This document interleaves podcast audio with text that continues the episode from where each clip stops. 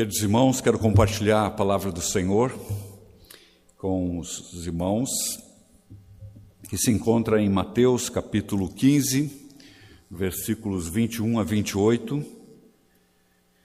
Mateus 15, 21 a 28. Nós temos um relato de uma mãe que busca ajuda, que busca é, cura para sua filha. Nós temos aqui a palavra de Deus de Mateus 15, 21 a 28. Diz assim a palavra do Senhor. Partindo Jesus dali, retirou-se para os lados de Tiro e de Sidom. E eis que uma mulher cananeia que viera daquelas regiões clamava: Senhor, filho de Davi, tem compaixão de mim. Minha filha está horrivelmente endemoniada. Ele, porém, não lhe respondeu palavra, e os seus discípulos, aproximando-se, rogaram-lhe: Despede-a, pois vem clamando atrás de nós. Jesus respondeu: não fui enviado senão as ovelhas perdidas da casa de Israel.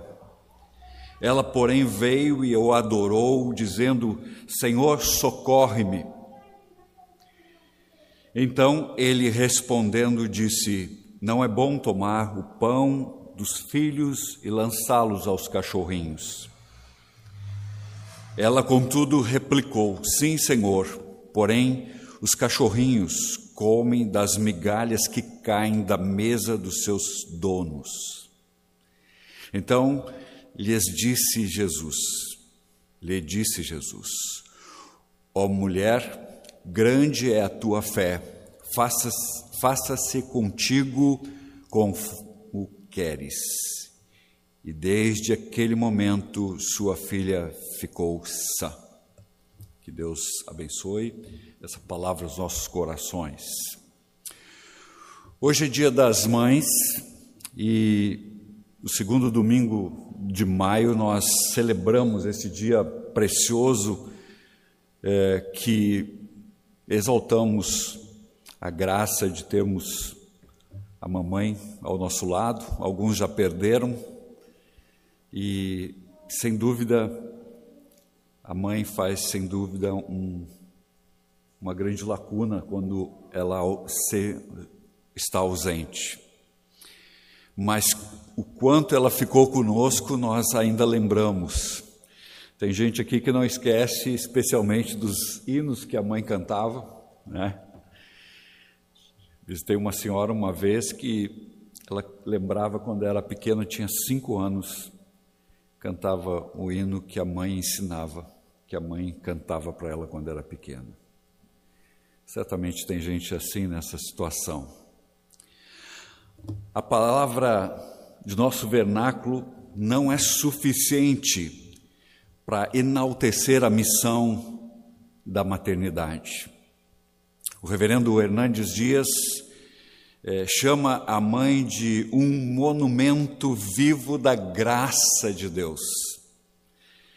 O ilustre pastor presbiteriano Peter Marshall, ele afirma que a mãe é a guarda das fontes. Só imagine, né, isso. A mãe é a guarda das fontes. No nível humano, nenhum amor é como o amor de uma mãe. Um amor que se entrega, um amor que se doa, uma mãe investe tempo, investe seu tempo, sua vida e se entrega nessa missão de cuidar do filho. Uma mãe doa o melhor de seu tempo, da sua vida, dos seus recursos. Hoje vamos conhecer a história de uma mãe que a gente nem sabe o nome, não sabe o nome dela e nem da filha mas certamente a palavra de Deus deixa registrado um episódio tão importante que eu quero compartilhar com vocês. O texto que lemos não diz o nome dela, mas Tudo que sabemos sobre ela neste texto é suficiente para percebermos o amor que existia entre esta mãe e essa filha. A história dessa mulher começa quando Jesus deixa a cidade de Jerusalém e se retira para uma região pagã, versículo 21. Ele sai de Jerusalém e vai para Tiro e Sidom. Na região, uma mãe pede socorro a Jesus, porque sua filha estava terrivelmente endemoniada. E através do clamor daquela mãe, sua filha foi curada. O que uma mãe é capaz de fazer por um filho. Vejamos o que a mãe é capaz de fazer para libertar sua filha. Versículo 22 assim: Eis que uma mulher cananeia que viera daquelas regiões clamava: Senhor, filho de Davi, tem compaixão de mim. Minha filha está horrivelmente endemoniada. Vemos aqui nesse versículo a ideia de que essa mãe tinha uma percepção e não só uma percepção da sua realidade, mas ela ouviu falar de Jesus, ouviu sobre Jesus, e ela agora, mesmo sendo grega, ela vai e pede ajuda para o Messias, a qual ela já tinha ouvido. Não é incrível ecoar, encontrar uma mulher com uma fé maravilhosa numa região pagã? A verdadeira fé encontrada muitas vezes, é encontrada muitas vezes em lugares que menos esperamos. O que aconteceu com essa mulher é uma coisa muito tremenda que Deus é, proporcionou que essa mulher pudesse vir ao encontro do próprio Jesus pedindo ajuda para sua filha. O que aconteceu é que essa mulher foi é, é uma ilustração do plano de Deus para nós, os gentios, para aqueles que são, estão fora da graça ou fora da, da raça de Israel. Essa mãe tinha um discernimento fora do comum. O discernimento que ela tinha, sem dúvida, é, fez com que ela viesse clamar, clamar a Jesus. Senhor, filho de Davi, disse ela. O verbo surge aqui do clamor, é um, é um verbo que diz um clamor constante. Além de reconhecer a soberania de Jesus, ela lhe atribuiu um título messiânico, ao chamá-lo de filho de Davi ao que ela ouviu de, de alguns dos judeus, ela ouviu de alguém e aprendeu deles. Que maneira tremenda e inteligente de se aproximar de Jesus, reconhecendo os atributos do Senhor Jesus, que revelam a sua divindade. Ela reconheceu isso. Uma outra coisa que podemos ver o discernimento que estava acontecendo, o que estava acontecendo com a sua filha. O que, que estava acontecendo com a sua filha? Aquela mãe não escondeu o problema de sua filha, ela foi, ela não ignorou o seu estado, ela reconheceu que o problema da filha era de ordem espiritual ela reconheceu que o problema da sua filha tinha a ver com a parte espiritual. E não só isso, a mãe não afirma que era uma doença psicossomática ou uma doença física. Não se tratava de, de um auto-engano, de uma coisa simples. Aquela mulher afirma: Minha filha está horrivelmente endemoniada. Ela reconheceu isso, o discernimento que ela teve. Uma outra coisa é o discernimento dela em relação ao sofrimento de sua filha. E o sofrimento de sua filha era o sofrimento dela. Tem compaixão de mim. Ela falou, filho de Davi, tem compaixão de mim. Versículo 22, parte C. Essa mulher era de uma região a mal é, falada, mal falada, é uma região de pagãos, um lugar de pessoas detestáveis, de, maus, de pessoas com mau caráter. Entretanto, essa mulher era um monumento da graça comum de Deus. Ela era uma mãe exemplar, que fez um clamor extraordinário pela sua filha. Em uma região tenebrosa, Havia uma mãe que revelava a vontade de Deus ao cuidar de sua família. Nós podemos aplicar isso aqui, sem dúvida, para os projetos de Deus em nossa família, para nosso lar. Não apenas uma mulher é geradora de filhos, mas ela também, ao mesmo tempo, trabalha fora, modernismo, né? geradora de filhos, modernismo, ou mesmo uma mulher que trabalha fora e cuida do lar, a visão tradicional. Muito mais do que isso, a mãe deve ter discernimento, pois ela foi criada para ser auxiliadora, uma alguém que assistia, que alguém que cuidava de sua família, aquela que olha nos olhos. Sabe como é que é? Olha nos olhos. Pois uma mulher que tem uma percepção da realidade do problema de sua filha, sem dúvida, ela tinha compaixão dessa filha, ela sofria com a filha.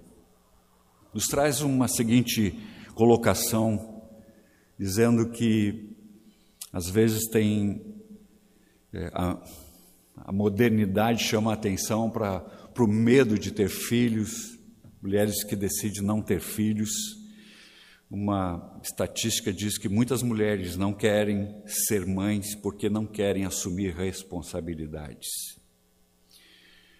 Nós vemos aqui a responsabilidade, o cuidado dessa mulher, dessa mãe com a sua filha. Outra coisa interessante, você precisa clamar pelos seus filhos. E aqui podemos dar exemplo de pessoas, de mães que clamaram. Mônica, a mãe de Augustinho, orou por ele durante 30 anos. Acerca disso, Ambrósio falou: um filho de tantas lágrimas jamais poderia se perder. A mãe orou pelo filho, Augustinho, por 30 anos, e ele se converte, e nós sabemos quem é o Augustinho, nosso, nosso Santo Agostinho, e a sua é, riqueza de detalhes, riqueza de conteúdo teológico que ele passou para o mundo. Uma outra mãe que nós podemos citar aqui é a Susana Wesley, orava uma hora por dia pelos seus filhos, onze filhos, dentre eles, entre eles a família. Deus levantou nessa família, através da oração da mãe, um dos maiores compositores da música evangélica, Charles Wesley, e um dos maiores evangelistas da história da igreja, John Wesley. São dois filhos da Susana que ela orava por eles. Quanto tempo você ora pelos seus filhos? Quanto você tem abençoado em oração seus filhos? Mãe, eu não quero trazer um peso para as mães, mas sem dúvida nós oramos pelos nossos filhos, nós queremos o bem dos nossos filhos. Você não pode ser conivente com as coisas acontecendo aos seus filhos. Tem pais e mães hoje que observam seus filhos que estão na internet, no Facebook, meninas que estão se desnudando para alguém que nem conhecem. E nós precisamos estar atentos. As mães precisam estar atentos, os pais precisam estar atentos. Às vezes a, os filhos estão intoxicados pela, pelo mudanismo dos seus amigos e a gente não percebe.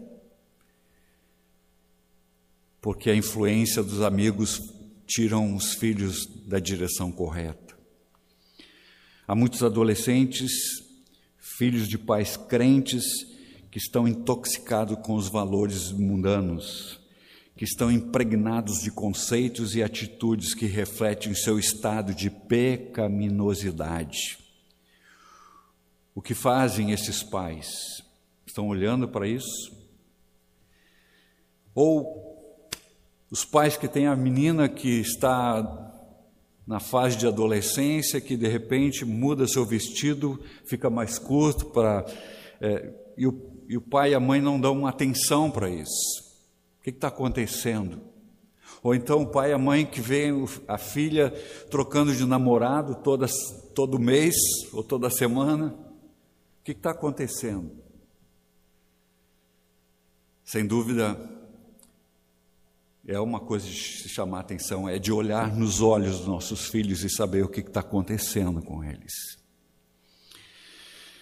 Porque o diabo como diz Pedro lá na, sua, na segunda epístola, capítulo 5, 8, diz: O diabo anda ao derredor dos nossos filhos, de nós, querendo destruí-los. Se você é conveniente, com, conivente com os pecados dos teus filhos, espero dizer que minha filha está terrivelmente endemoniada, ou meu filho está terrivelmente endemoniado. Hoje mesmo reconheça o estado de, do pecado, de pecados dos teus filhos e clame a Deus por eles. Nós vemos isso. Isso não leva, nos leva ao segundo momento, ao segundo ponto dessa mensagem. Uma mãe é capaz de superar todos os obstáculos por um filho. Versículos 23 a 24 diz assim: Mas Jesus, 23, desculpa, ele mesmo não lhe respondeu. Ela pediu ajuda e Jesus não respondeu. E os seus discípulos, aproximando-se, rogaram-lhe: Despede-a, pois vem clamando atrás de nós. Mas Jesus respondeu: Não fui enviado senão as ovelhas perdidas da casa de Israel. São coisas, eh, são obstáculos incríveis, são obstáculos grandiosos. Se fosse com a gente, de repente a gente vira, viraria e embora. Né? Mas essa mulher não, ela continuou firme. E principalmente quando o silêncio de Jesus, versículo 23, ele não respondeu nada. Imagine alguém orando e Deus não responde nada. Perceba que essa mulher, essa mãe clamava. E o que fez Jesus? Jesus permaneceu em silêncio. Que obstáculo terrível! Não existe coisa mais difícil do que um obstáculo de silêncio, de alguém estar silenciando quando você clama por ajuda. Quando a coisa não vai bem, a família também não vai muito bem, né? Mas por que Jesus ficou em silêncio? Ele estava testando a fé dessa mulher. Ele estava esperando a sua reação. E olha só, não foi só de Jesus, mas dos discípulos também.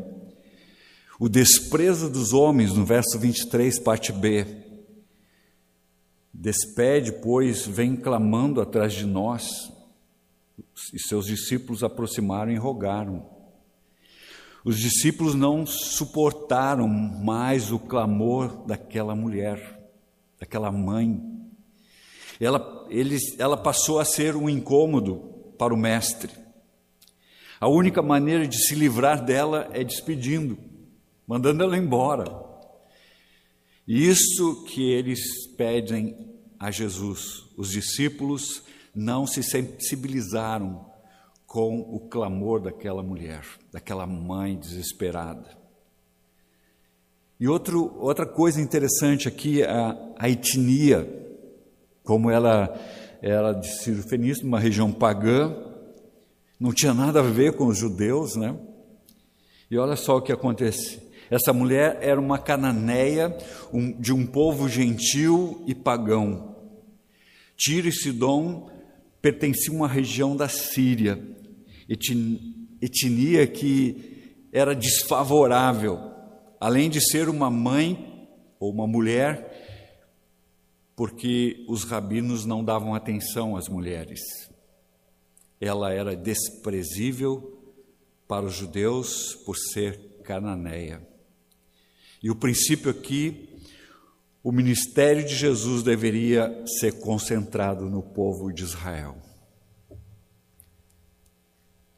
O que, que nos surpreende disso, né? Ela podia, com qualquer uma dessas, qualquer um desses obstáculos, ela podia virar as costas e ir embora. Mas sabe o que é? O silêncio de Jesus. Ela não se deixou vencer pelo silêncio do Mestre. Às vezes enfrentamos lutas terríveis do nosso lar e a impressão que temos é que Deus está em silêncio. Muitas vezes estamos clamando pelos nossos filhos, mas parece que Deus não responde. Na realidade, Deus está aguardando dar a resposta, Ele está nos testando. Antes de tratar conosco, antes de tratar do nosso problema, Ele quer tratar comigo e contigo. Por isso, às vezes, o silêncio dele. O silêncio de Deus é uma resposta. Antes de curar nossos filhos, Ele precisa nos curar. Ele precisa me curar, Ele precisa te curar. Uma outra coisa importante, o desprezo dos homens, ela venceu esse desprezo. A insensibilidade dos discípulos. Aqueles discípulos de Jesus eram homens treinados, eles poderiam dizer, fazer qualquer coisa por Jesus, mas não podiam impedir esta mãe aflita. Uma mãe aflita capaz de vencer o menosprezo de qualquer pessoa e continuar meio à luta que estava travando para ajudar seus filhos ou sua filha. Você tem lutado contra os homens a favor de seus filhos. Os discípulos queriam impedir que aquela mãe se, se chegasse a Jesus e intercedesse por, suas, por sua filha. Você já percebeu que há muitas coisas que está nos atrapalhando ao ponto de chegarmos a Deus para orar pelos nossos filhos e sermos impedidos? Você já percebeu isso? Quando queremos orar pelos nossos filhos, algumas coisas nos atrapalham. E a resposta em relação à raça, uma cananeia, a etnia dela. Essa mulher é uma ilustração perfeita do que Deus fez por nós, de que Deus fez por mim e por você, porque nós e nossos filhos éramos estranhos de Deus éramos também gentios, mas essa distância foi vencida pelo Calvário. Efésios capítulo 2, lá no finalzinho, diz: Nós éramos um povo estranho, mas Ele reconciliou através da morte de Cristo, Ele nos reconciliou com o Senhor, nos tornando agora família de Deus. Eu e você agora somos famílias do Senhor. O que uma mãe é capaz de fazer, que uma mãe é capaz de transformar as misérias da família em oportunidades de grande vitória para os seus filhos. 25 a 28. Olhem só. Ela, porém, veio, pelo que Jesus respondeu para ela, ela podia ir embora. Mas ela veio e adorou, porém, ela veio e o adorou, dizendo: Senhor, socorre-me. Então ele respondendo disse: Não é bom tomar o pão dos filhos e lançá-los aos cachorrinhos. Ela, contudo, replicou: Sim, Senhor. Porém, os cachorrinhos comem das migalhas que caem da mesa dos seus donos. Então lhe disse Jesus: Ó oh, mulher, grande é a tua fé, faça-se contigo como queres. E desde aquele momento a sua filha ficou sã. É interessante notar aqui que as duas pessoas de mais fé que aparecem no Evangelho de Mateus é o centurião romano e a mulher cananeia. Centurião romano, Mateus 8, 5 a 13.